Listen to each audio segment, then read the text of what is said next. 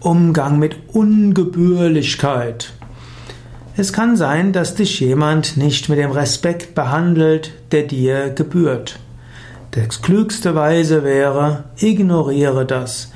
Du brauchst nicht darauf zu bestehen, dass jemand dich dir gegenüber gebührlich äh, verhält. Am klügsten ist, du ignorierst die Ungebührlichkeit. Das ist die beste Weise, deine Würde zu bewahren.